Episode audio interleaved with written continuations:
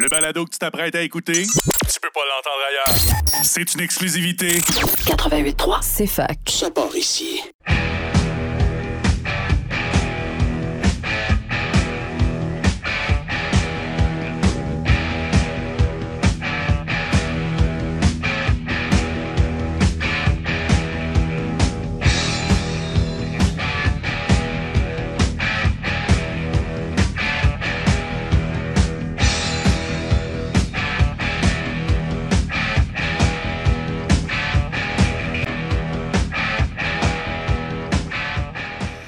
Bonjour à vous, bienvenue à Blitz de football canadien sur les ondes du 88,3 CFAK parce que, comme vous le savez, le football, c'est ici que ça commence en compagnie de Lucas Belmore pour une autre édition de votre rendez-vous hebdomadaire de football. J'espère que vous allez bien, j'espère que vous avez passé une bonne semaine, j'espère que vous avez passé du bon football et, eh bien, si vous avez eu l'occasion de regarder les matchs ou si vous voulez une autre perspective des parties que vous avez regardées, eh bien, euh, c'est euh, le bon moment pour ça. Donc, on avait quatre matchs à l'horaire euh, cette semaine. Et le premier opposait les Elks d'Edmonton au Rouge et Noir d'Ottawa. On sait que le Rouge et Noir connaissait beaucoup de problèmes, et, mais leur seule victoire était contre les, euh, les Elks. Et ben, croyez-le ou non, euh, ils ont été capables de rééditer l'exploit, donc de remporter le match par la marque de 34 à 24. Ils ont donné le ton. euh, ils ont donné le ton au tout début de la partie. Euh, D'une part, ils ont marqué un touché sur la toute première séquence offensive de la partie.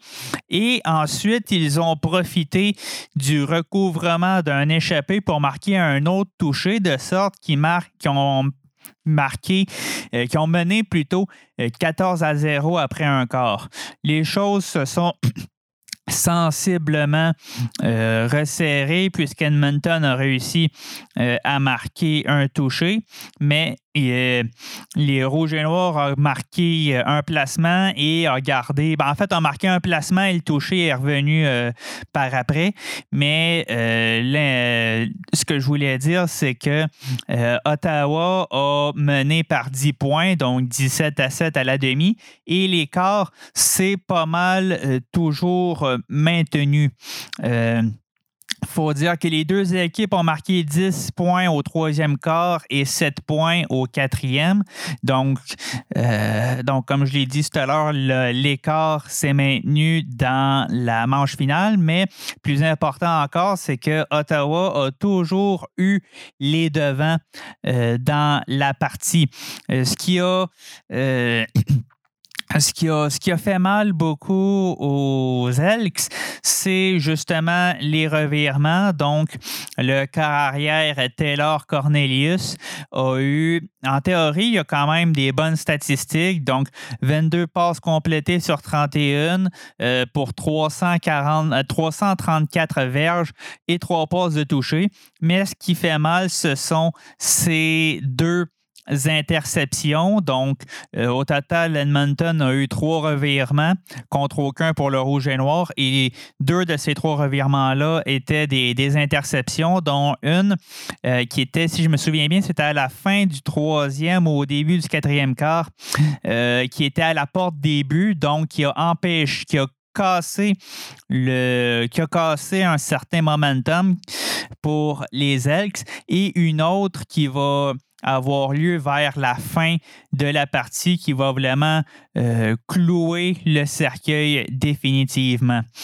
Euh, mais il faut évidemment euh, donner crédit euh, à la défense à- au rouge et noir, puisque j'ai passé les dernières semaines à pas être très gentil euh, face à cette équipe-là, un peu, un peu à raison. Là, je m'excuserai pas de pas avoir été gentil avec le rouge et noir parce que sur le papier, ils n'ont pas une bonne équipe, mais il faut rendre à César ce qui est à César. D'une part, le corps arrière, donc Caleb Evans, qui avait sa, qui, qui était à son premier premier départ euh, pour, euh, pour l'équipe et j'oserais même dire dans la, dans la ligue. Il a complété 15 passes sur 22, 15 passes sur 22 tentatives pour 191 verges et 3 passes de toucher et aucune interception. Donc, euh, donc, pour un corps recru qui est à son premier départ, en plus de célébrer ça avec une victoire, c'est quand même très bien. Euh, le jeu au sol, c'est le jeu au sol. Euh, ça a été, en fait, dans les autres statistiques, ça a été toujours à l'avantage des Elks. Donc, au jeu au sol, tu as James Wilder Jr. qui a eu 14 courses pour 89 verges. Timothy Flanders, lui, a eu 14 courses pour 45 verges mais il faut spécifier que Caleb Evans euh, a démontré que c'est un carrière mobile. Il y a eu euh, sept courses pour 59 verges. Et euh, du côté du, jeu aérien, ben, c'est Greg Ellingson qui s'est beaucoup démarqué avec sept réceptions pour 126 verges et Shiros avec trois réceptions pour 85 verges. Donc, comme je l'ai dit tout à l'heure, la majorité des statistiques sont à l'avantage des Elks, qui ont produit au total 450 verges contre 337. Ils ont contrôlé le ballon pendant 33 minutes 3 secondes contre 26 minutes 57 secondes. Euh, ils ont eu. Euh, et donc, mais euh, ça l'a pas. Ce sont, comme on a pu le voir chez les Alouettes dans les dernières semaines, ce sont vraiment des erreurs à des moments cruciaux. Donc, évidemment, l'échappée qui a été. qui a permis aux Rouges et Noirs de marquer un touché en début de partie et euh, les interceptions, euh, surtout la première interception de Taylor Cornelius qui s'est révélée fatale, et dans, euh, qui, était dans, dans, la zone payante. Donc, c'est une grâce, on pourrait dire ça, un, répit pour le Rouge et Noir qui retrouve, qui réussit à avoir une victoire pour la première fois depuis la semaine 1 des activités. Et du côté d'Edmonton, ben, on se demande un peu ce qui se passe avec cette équipe-là, parce que oui, c'est vrai que euh, oui, c'est vrai que le corps arrière euh, ce n'était pas leur carrière euh, leur carrière partant. Donc, Harris, évidemment, que, euh, qui n'était pas là, mais comme on l'a vu aussi, Cornelius a eu des bonnes statistiques. Il était capable de jouer, mais a fait, euh, a fait des trop grosses, trop grosses erreurs. Et c'est une équipe que, personnellement, je pouvais voir facilement dans les éliminatoires, mais ils ont encore beaucoup de, beaucoup de difficultés à trouver leur rythme. Et pour Ottawa, eh on va espérer pour leur fans que ce soit le point de départ pour une amélioration, une plus grande amélioration. Euh, c'est sûr que pour être honnête, ils n'ont pas nécessairement les joueurs pour ça pour l'instant, à mon humble avis. Euh, ensuite, mais euh, pour simili conclure, on va évidemment terminer ça sur notre positive pour le rouge et noir en disant qu'ils n'ont pas volé leur victoire, ils l'ont bien mérité.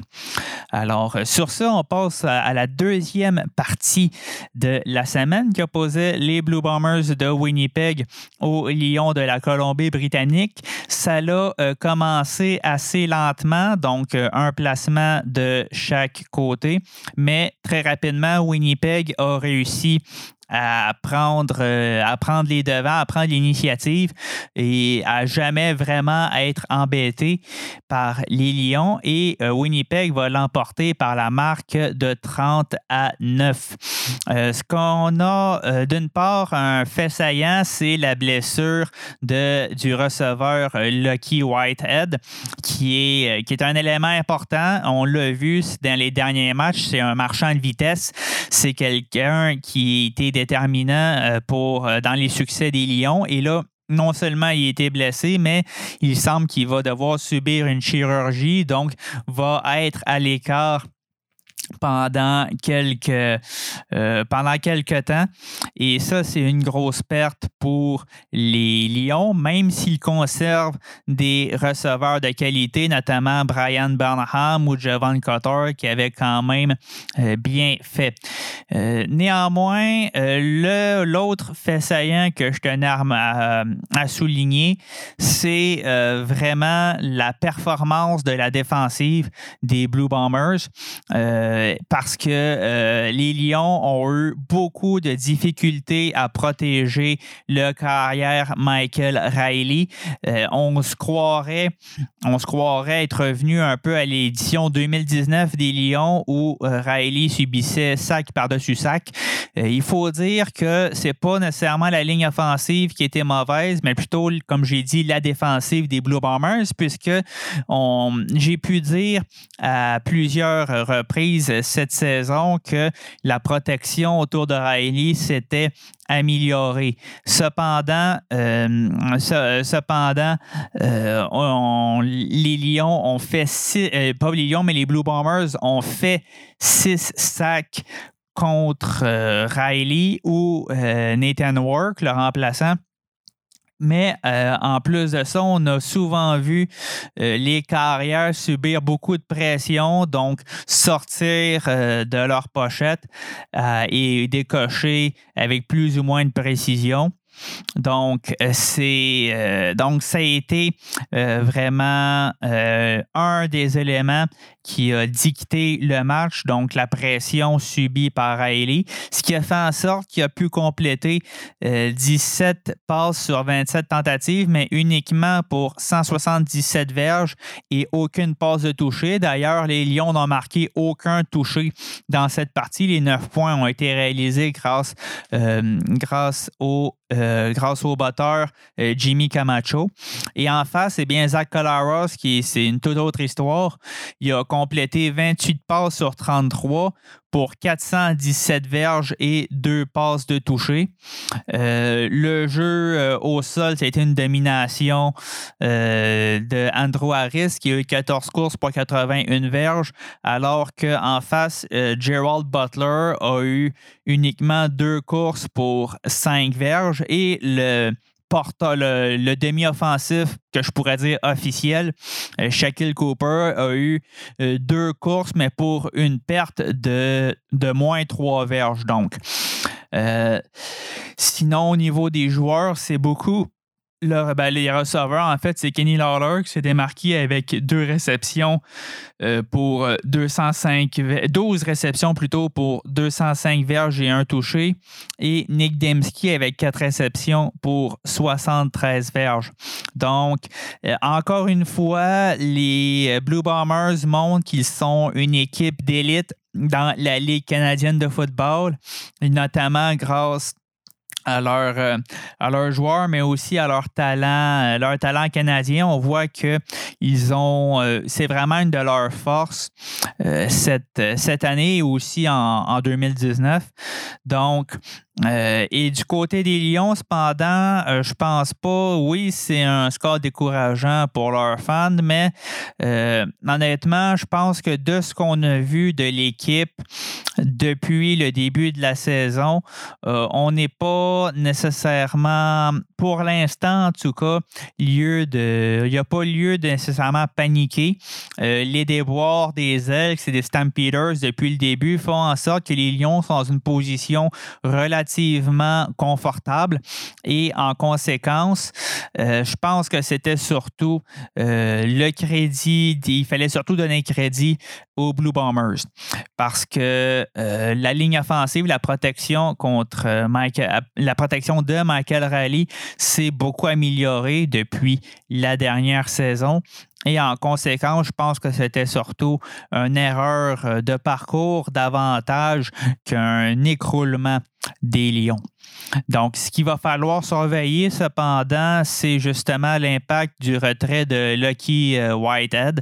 Euh, mais comme je l'ai dit tout à l'heure, il y a quand même des receveurs de qualité, comme j'ai dit, Brian Burnham tout à l'heure, qui a eu cette réception pour 82 verges, ou Javon Cottoy qui a eu, lui, quatre réceptions pour 45 verges.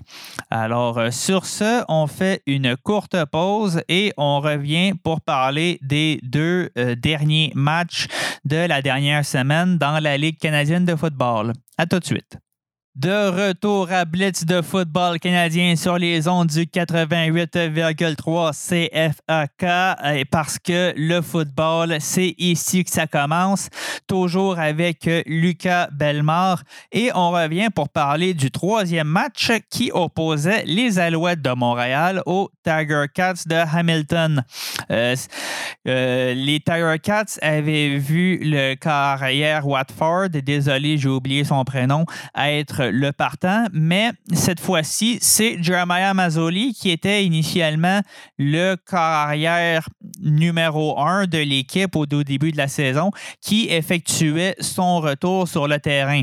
Et en face, il y avait évidemment Vernon Adams Jr. qui euh, partait pour euh, les Alouettes et qui euh, c'était le match en réalité un match au lendemain, la semaine d'un match crève-cœur contre les Argonauts, où Adams Junior a été très émotif et on se demandait comment il allait, euh, réagir. Ça l'a fait en sorte que ça a été un début de match très serré. Les Tiger Cats ont, ont mené 3-0 après un quart et ont mené 6-3 après un quart. Ça aurait pu être 6-6. Cependant, euh, le, cas, le, euh, euh, David Côté a manqué un placement de 42 verges et ça aurait pu avoir un impact plus tard. mais ça a été parce que je parce qu'évidemment, euh, euh, les Tiger Cats ont repris euh, très rapidement l'initiative au troisième quart en marquant 11 points, donc pour mener 17 à 3. de plus, Adam Junior, au courant du deuxième quart s'est blessé, semblait, et semblait blessé à la cheville. Et c'est Matthew Shields qui l'a remplacé pendant la, jusqu'à la demi. Mais Adam Junior est revenu au jeu. Euh, il a notamment fait deux interceptions, deux interceptions qui auraient pu être coûteuses. Donc, une qui était assez télégraphiée dans les mains de la défense et une autre euh, vers la fin de la partie qui aurait pu être fatale. Cependant, Cependant, la défense des Alouettes a bien tenu euh, celle des Tiger Cats, euh, qui n'a marqué que trois points au quatrième quart et qui a permis aux Alouettes de, euh, qui a permis aux Alouettes de marquer 17 points, donc deux touchés, dont un totalement spectaculaire par Eugene Lewis, qui, qui a attrapé à la dans les euh, alors qu'il restait non seulement moins d'une minute, mais aussi qu'il restait, c'était sur un troisième essai et 20 verges, donc un catch spectaculaire qui a permis aux Alouettes de prendre les devants. Euh, mais euh, tout à l'heure, j'avais parlé d'un placement de Tiger C'est celui qui a été réalisé sur le tout dernier jeu du match, un placement de 55 verges, ce qui a fait en sorte que la partie a été en prolongation, mais ça a été une, fin, une prolongation tout aussi dramatique puisque euh, les Tiger Cats ont échappé le ballon. Donc, Sean Thomas Arlington, le demi-offensif, a échappé le ballon qui a été récupéré par les Alouettes, ce qui leur a permis de marquer un placement et de remporter la partie par la marque de 23 à 20. Donc, un match très excitant qu'on a eu et pour être honnête, ça ne s'enlignait pas pour ça. Euh, les Alouettes, l'offensive des Alouettes euh, était le plus souvent, le plus souvent en tout cas, a été assez euh, animique ou ben, elle était animique dans le sens où euh, ils n'ont pas profité du. ils n'ont pas été. Ils n'ont pas profité de leur moment. Alors que, parce que au total, c'est pas des mauvaises statistiques. au total, ils ont produit 421 verges et ont contrôlé le ballon pendant 31 minutes 53 secondes. Donc, un peu euh, comme la semaine dernière, euh, les, euh, les Alouettes ont eu de bonnes statistiques, mais ça a été quand même très serré. ce qu'il faut dire aussi, c'est que euh, il y a eu une certaine sous-performance de l'offensive des Tiger Cats, euh, surtout de la part de Jeremiah Mazzoli. Euh, il a complété 23 passes sur, 30 pour, sur 33 tentative pour 223 verges. Euh, ce n'est pas euh, des statistiques très reluisantes pour celui qui était le corps arrière euh, numéro un de l'équipe au début de la saison. Je comprends qu'il revenait de la blessure, qui était un peu rouillé. cependant, euh, cependant, on, c'était aussi le retour de joueurs comme Braylon Addison et surtout de Brandon Banks. Donc, Addison a quand même bien fait. Il a eu sept réceptions pour 73 verges. Mais Brandon Banks, qui est supposé être le, qui est être le, le, le receveur numéro un de l'équipe, il a eu uniquement quatre réceptions pour 15 verges, qui est très peu pour un joueur du gabarit comme Brandon Banks. Et ça l'a fait en, ça, contribue, disons, à des difficultés offensives, puisque le jeu au sol, lui aussi, a été très mauvais d'ailleurs. Donc, Sean Thomas Ellington, qui a eu 7 courses pour 26 verges et un touché, alors que William Standback a une soirée plus difficile que ce qu'on a connu, mais qui a quand même été euh, meilleur que son vis-à-vis, -vis, puisqu'il a eu 12 courses pour 59 euh, verges. Euh, un des éléments euh, qui est notable, c'est ben, qui est notable, qui est marquant, mais qui n'est pas nouveau, si je vais dire ça comme ça, c'est les pénalités.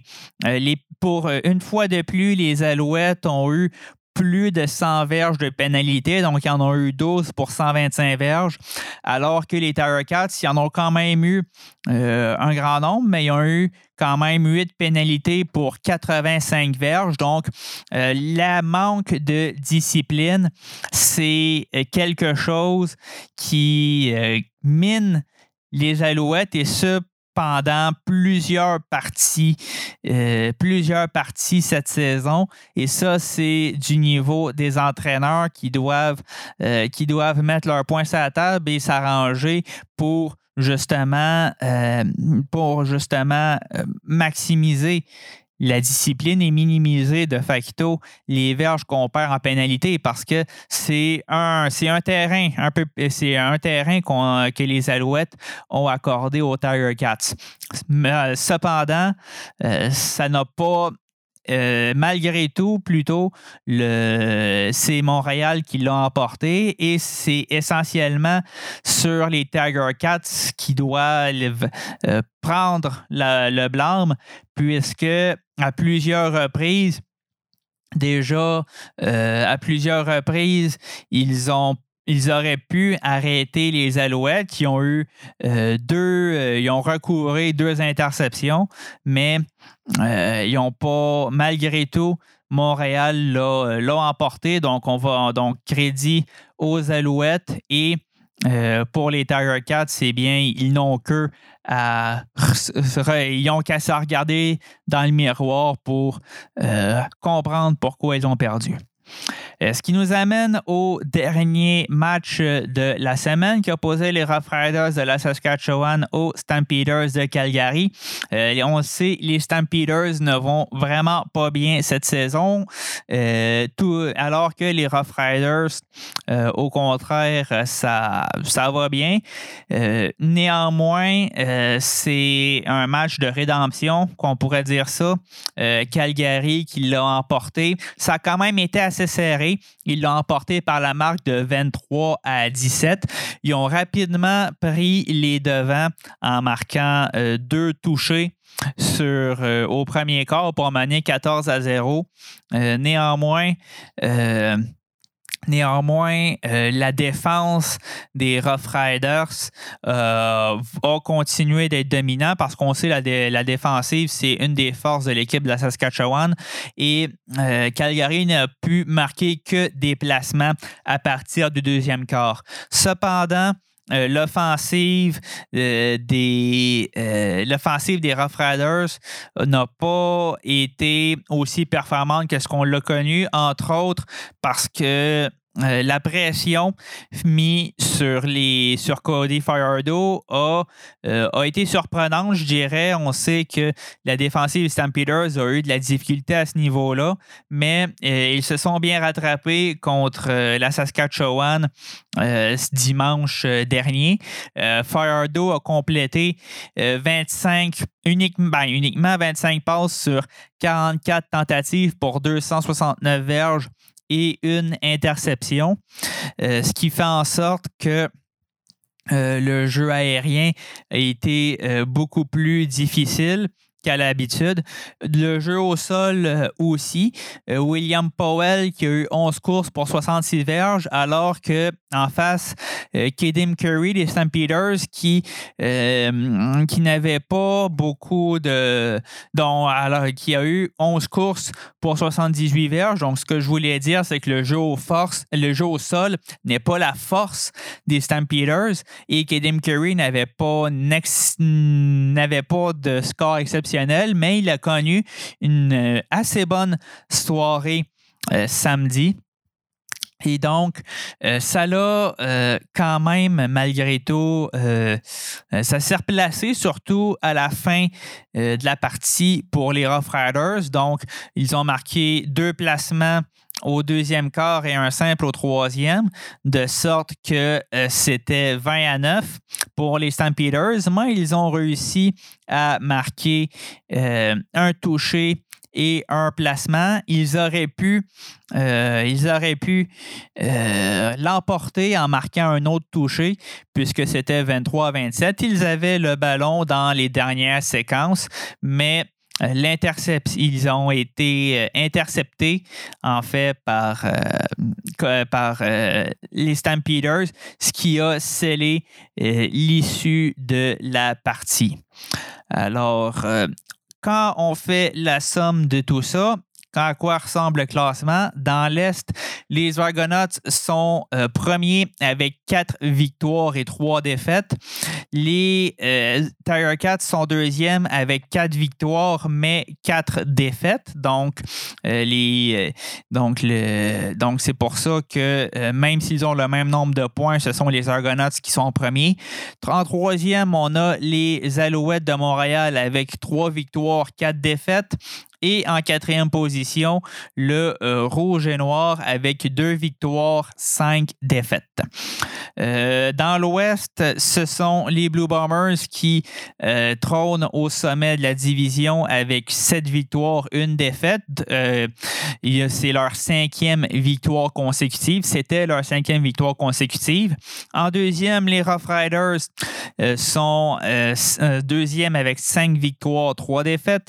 Les Lions en troisième position, quatre victoires, quatre défaites. Les Stampeders de Calgary, trois victoires, cinq défaites.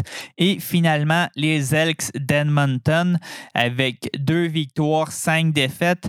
Eux, ça va pas bien euh, puisque ce sont c'était leur troisième défaite consécutive. Alors, qu'est-ce qui nous attend la semaine prochaine? Eh bien, c'est un programme assez chargé puisque c'est une semaine de cinq matchs donc qui commence mercredi, donc demain soir, un affrontement entre le Rouge et Noir d'Ottawa euh, et les Argonauts de Toronto. Vendredi, les Elks d'Edmonton rendent visite aux Blue Bombers de Winnipeg. Samedi, euh, les Stampeders de Calgary affrontent encore une fois les Rough Riders, mais évidemment au Mosaic Stadium de la Saskatchewan.